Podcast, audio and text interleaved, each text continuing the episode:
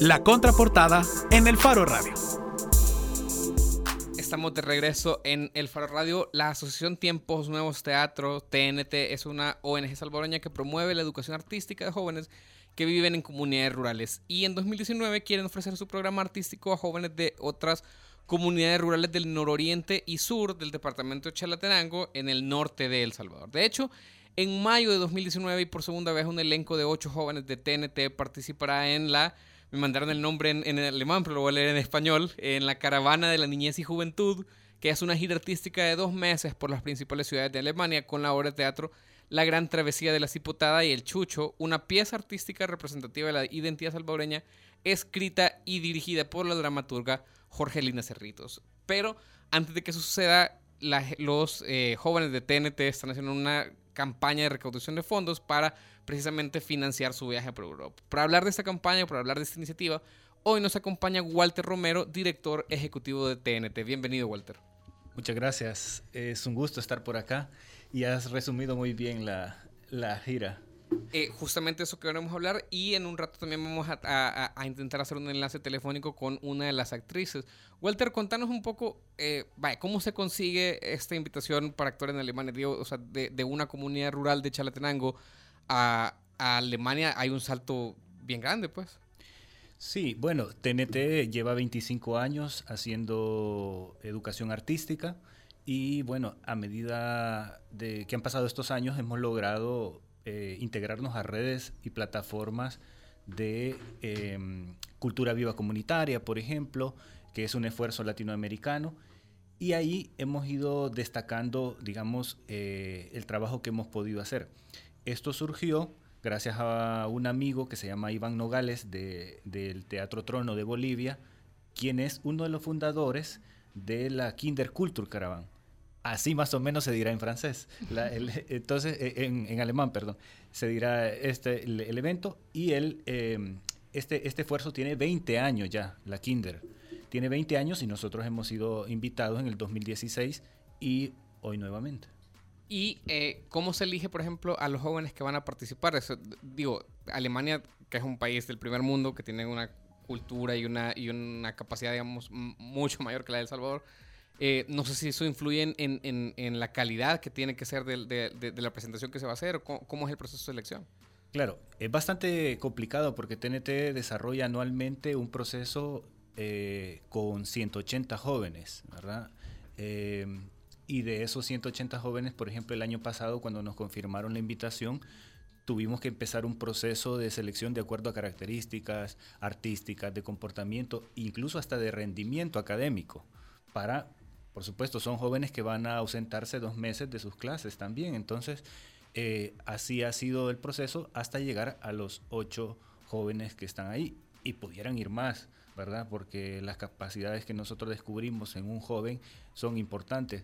Imagínense que de cosas eh, maravillosas que estos jóvenes son jóvenes de comunidades, eh, incluso son jóvenes campesinos que en la mañana pueden estar cultivando la tierra, trabajando con sus padres o su madre y en la tarde pues pueden estar haciendo teatro, haciendo arte. ¿Y cómo logran que estos niños lleguen a estas actividades? Es decir, la ONG tiene, me imagino que está en diferentes zonas, municipios o departamentos. Eh, ¿De qué manera la ONG está como configurada para poder hacer ese trabajo artístico con estos jóvenes? Sí.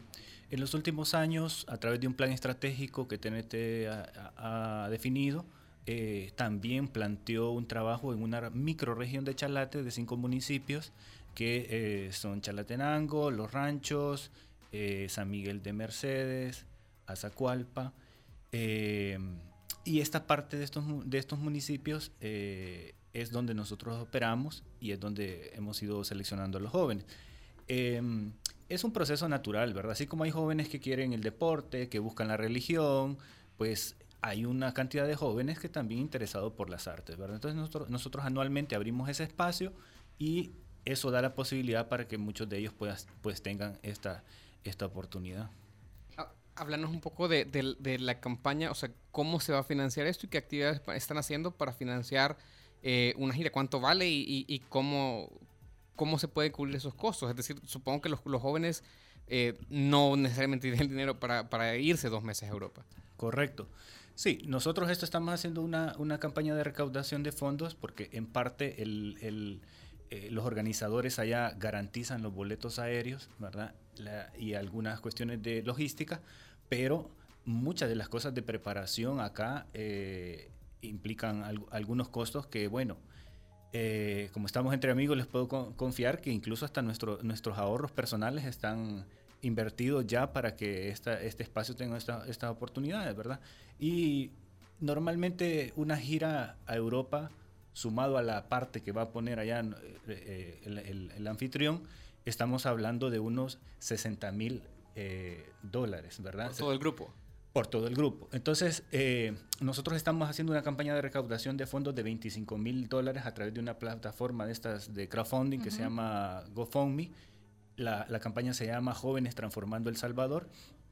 Y esa, e, esa campaña lo que busca es cubrir algunos costos de, los prepara, la, de la preparación acá, ¿verdad? Porque parte de nuestra idea es que, eh, primero, dejar las puertas abiertas, como las dejamos en la primera vez, y segundo, para que este, este espacio también eh, tenga esta propuesta artística sea una representación artística salvadoreña, es decir, hacer una propuesta estética, ¿verdad? De, calidad, es decir, no es algo eh, que, que, después no nos vuelvan a invitar. O sea, estamos hablando, por ejemplo, de la escenografía, es decir, parte del dinero también iría para todo el diseño y confección eh, de la escenografía de la obra la escenografía, la alimentación, movilizar a los jóvenes. Eh, sí, hay una cantidad de, recursos. Hay eh, cuatro profesores que, se han, que han intervenido para prepararlo, un, compañero músico, eh, la dramaturga y nuestra querida amiga Jorgelina Cerritos, que qué fortuna tener a, a, ella muy dispuesta y yo quiero enviarle un saludo porque estamos muy agradecidos con lo que ella ha hecho con el grupo ha hecho una conexión muy buena, nos ha regalado la dramaturgia de la, de la, obra, que, que, se llama La Gran Travesía de la Cipotada y el Chucho, algo muy, muy identitario eh, de nosotros, ¿verdad? Ahora, Walter, vaya, 60 mil dólares en invertirlos en ocho jóvenes en un viaje en Europa. Eh, parece, es una gran inversión, sobre todo para parámetros alboreños, tomando en cuenta el la inversión, el nivel de inversión en cultura que hay aquí a nivel estatal, a nivel nacional. Muchas veces, eh, incluso en iniciativas gubernamentales, el gasto en cultura se ve como algo accesorio, como algo prescindible a la hora de recortar presupuestos.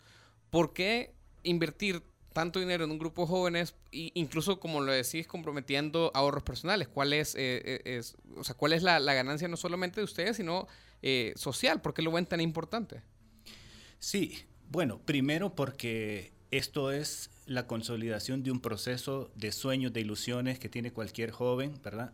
Estamos transformando vidas a través de este esfuerzo y aunque un joven no se integra a nuestros procesos solo por viajar, ¿verdad? Esto es un reconocimiento a la entrega que ellos, que ellos hacen, ¿verdad? Entonces, eh, en parte es eso. Y por también, en, alguna manera, nosotros eh, pretendemos que con estas iniciativas también no solo noticias malas lleguen a Europa, ¿verdad? Del Salvador. Estamos, el reto que lleva este estos jóvenes es también llevar unos aires frescos de lo que realmente es El Salvador y, de, y de toda esta, este colorido y esta vida que también se, tiene acá. Son procesos también que, que no son fáciles y yo coincido con lo que planteas. Por ejemplo, el presupuesto de cultura del Ministerio de Cultura son 21 millones en el año, ¿verdad? 21 millones. El Ministerio de Defensa se gasta eh, esos 21 millones en 50 días, eh, ese, presupuesto, porque tiene 145 millones. Es decir, yo aprovecho también la oportunidad para, eh, para mandar un mensaje a, a, las autoridades electas, a Nayib Bukele y a toda esta gente también, que creo que hay, aquí hay un reto importante de hacer invertir en cultura, ¿verdad? es importante también fortalecer estos procesos y nosotros haciendo una comparación que no ha de ser muy buena, este grupo es como el grupo de, jugadores de fútbol playa, pues, o sea, que, es, que están haciendo una representación importante, pero se están haciendo con unos presupuestos paupérrimos, pues, o sea. ¿Y han buscado ustedes canales oficiales para, a través de las instituciones gubernamentales, recibir ayuda para este evento, este viaje? Estamos en ello Por ejemplo, yo he mandado una carta a Nayib Bukele pidiéndole también que, preste atención a este esfuerzo que se está haciendo porque nuestros jóvenes no van a representar solo a El Salvador, perdón, no, solo van a representar a TNT, a Chalate, van a representar a El Salvador, no habrá otro grupo en el, en, el evento representando a El Salvador. Em, y ciertamente también hoy me he reunido con, con, el diputado Juan José Martel, que antes de ser diputado es amigo de TNT y me ha manifestado apoyo. Y yo eh, espero que también, bueno, yo sé que algunas autoridades van de salida, pero también esperemos que también se puedan interesar. Ahora, ir a, antes, o sea, antes de ir a los políticos, uno creería que eh, una institución, por ejemplo, como el Ministerio de Cultura, podría tener incluso ya dinero destinado para este tipo de proyectos. ¿Ustedes han logrado tener algún tipo de acercamiento con ellos eh, o han recibido una respuesta que no ha sido eh, de alguna manera beneficiosa para, para el proyecto de ustedes? Aún no. la ministra nos visitó Hace un par de meses en nuestra sede le planteamos esta posibilidad y yo creo que solo falta recordar el tema y, entrar en materia y ojalá pues eh, la disposición esté, ¿verdad? O sea, le hicieron saber sobre la posibilidad del viaje. Sí. sí ¿Y la respuesta de ella? Fue eh, que habláramos, que, que, cuando se confirmara eso, viéramos las posibilidades y bueno, también la, la, buscaremos para recordarle que, que ya es un hecho esto y que y que va para adelante. Mira, regresando un poco a la comparación que hacías con el, presupuesto del Ministerio de Defensa, es, es interesante porque en, en, todo Estado democrático el, tema de cultura debería ser, o, e, es una exigencia y debería ser una apuesta. Los programas que ustedes hacen en TNT consideran que son replicables o que son, pueden ser un modelo a seguir con eh, para los programas culturales, políticas públicas culturales en el nuevo gobierno. Estamos en un tiempo eh, en el que está, supuestamente está abierto el presidente electo a este tipo de iniciativas. Sabemos, por ejemplo, que en, la actual administración muchos de los esfuerzos culturales han ido para programas como La, Colmenita o para programas que, no sabemos exactamente cómo medir el, impacto. ¿Cuál es eh, tu, tu, postura? ¿Crees que esto es una, lo que ustedes hacen es replicable eh, a nivel más grande en El Salvador. Permitiéndonos la modestia, sí, ¿verdad? Pienso que es replicable. ayer estaba en un conversatorio con Aida Bernal, la responsable de la comisión de, de Lizartes, y ella misma nos confirmó que... El Instituto de Artes. El Instituto de Artes, sí. Eh, nos confirmó que TNT había sido estudiado como una de las, de las instituciones con buenas prácticas para el tema de la, de la Academia de las Artes. Eh, por ejemplo. Y bueno, eh, en general, em, mucha gente cuando conoce nuestro centro cultural, el Centro Cultural John Cortina, que está en San Antonio de los Ranchos, lleva 10 años en funcionamiento, mucha gente dice, qué bonita la Casa de la Cultura de este pueblo, ¿verdad? Pero después le explicamos que es un esfuerzo independiente, autogestivo, y este, en alguna medida ese espacio ha posibilitado también poner eh, eh, como ejemplo otras prácticas para la gestión cultural, porque es, me atrevería a decir, eh, la única sala de teatro independiente que está fuera de, la capital, con una dinámica bastante importante y bueno, un centro cultural que también ofrece un espacio para la, para la educación artística, ¿verdad? Tenemos un manual de teatro aplicado a la educación que, se vende en algunas librerías de San Salvador, por ejemplo. Eh, entonces, esta, esta, hay varios insumos que en estos 25 años nosotros como institución hemos aportado. Somos referentes de cultura viva comunitaria a nivel latinoamericano, ¿verdad? Eh, hay una página que se llama Ibercultura Viva, que es un programa iberoamericano donde eh, identifica a nuestra institución como una de las organizaciones trabajadoras. Ya tenemos eh, poco tiempo, pero eh, quiero preguntarte, ¿ustedes están viendo como una escuela o como una, un, semillero de talentos? Es decir, como gente que haya participado en sus programas ha logrado trascender o va a lograr trascender a ser actores que, que, ya, que ya sean parte, digamos, del, del, del elenco, de los talentos salvadoreños que, que actúen en la escena de teatro local y regional. Bueno, nosotros en alguna medida se han creado sí esas condiciones. Eh, Tito Murcia, el director del Teatro Nacional, es un niño TNT, por ejemplo.